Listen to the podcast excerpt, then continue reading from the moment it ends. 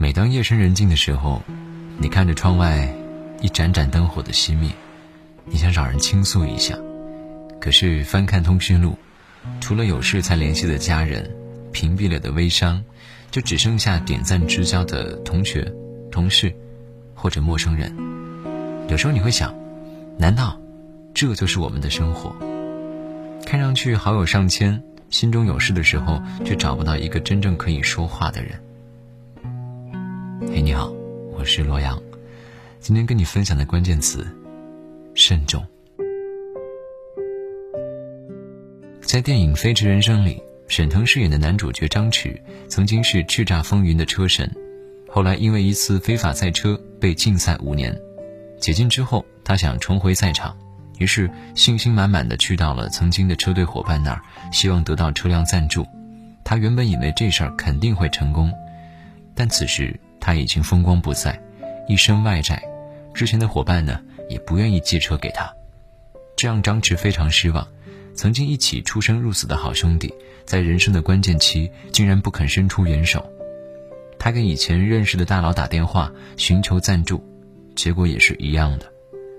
他迷惑不解地问林振东：“我认识那么多大佬，为什么一打电话，他们都在国外度假呢？”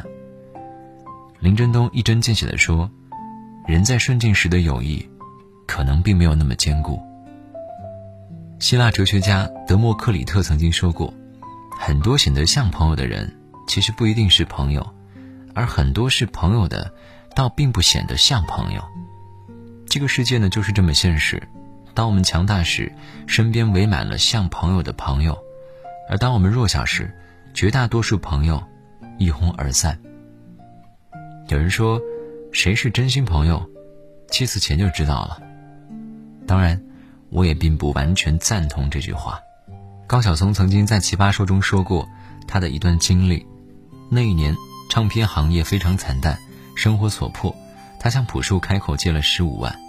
朴树只回了两个字：账号。雪中送炭的十五万，让高晓松度过了难关。后来朴树手头紧，于是叫高晓松还钱，也只打了两个字：还钱。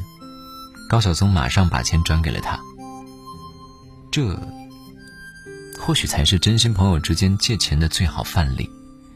很多人说，成年人的崩溃是从借钱开始的。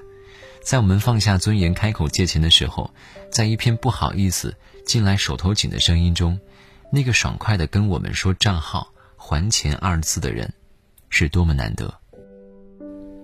任何人的钱都来的不容易，能够帮助朋友解决燃眉之急的人，都值得深交。我们把太多的时间耗费在带有表演性质的无效社交里。领导分享了一篇自己写的文章。底下员工纷纷点赞，恭维领导文笔好棒。虽然很多人并没有打开文章链接，比如说朋友圈晒了自己新买的衣服，很多人回复说真好看，可心里却在想：你这么胖，穿得进这件衣服吗？而尴尬之处就在于，我们信奉多个朋友多条路，拼命努力的扩大社交圈，于是看起来朋友遍天下，但事实上都是虚假繁荣。一旦自己遇到事儿需要人帮忙，人群纷纷作鸟兽散。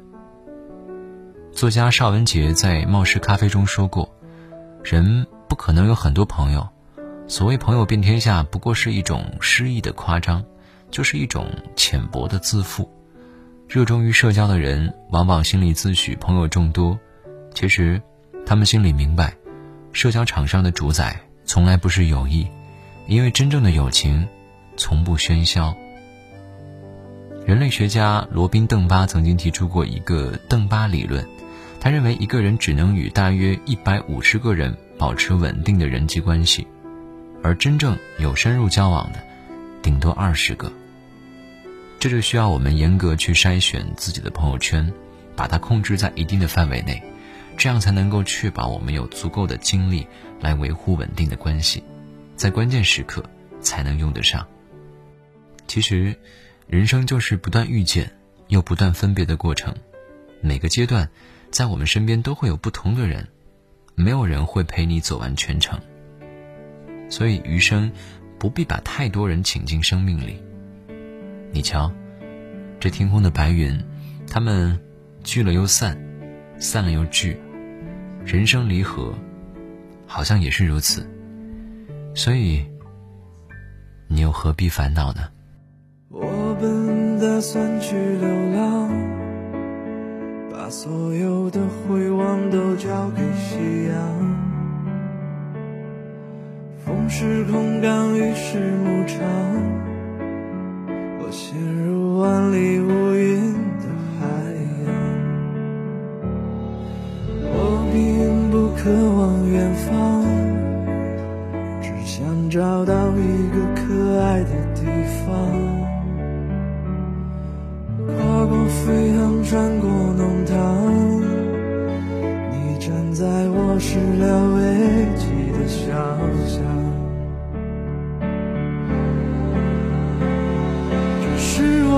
生中最勇敢的瞬间，远在世界尽头的你站在我面前。这是我一生中最勇敢的瞬间。我的眼中藏着心电，嘴角有弧线。这是我一生中最勇敢的瞬间。你是黎明地平线，是我永恒的终。想把时间揉成碎片，捧在我手心。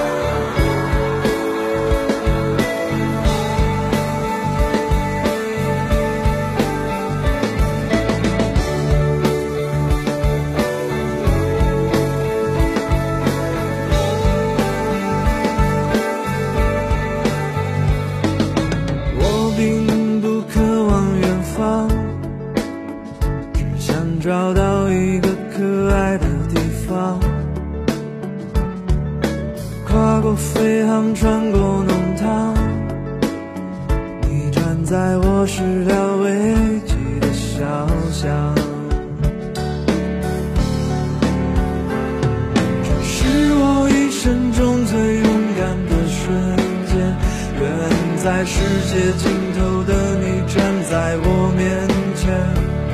这是我一生中最勇敢的瞬间，我的眼中藏着心电，嘴角有弧线。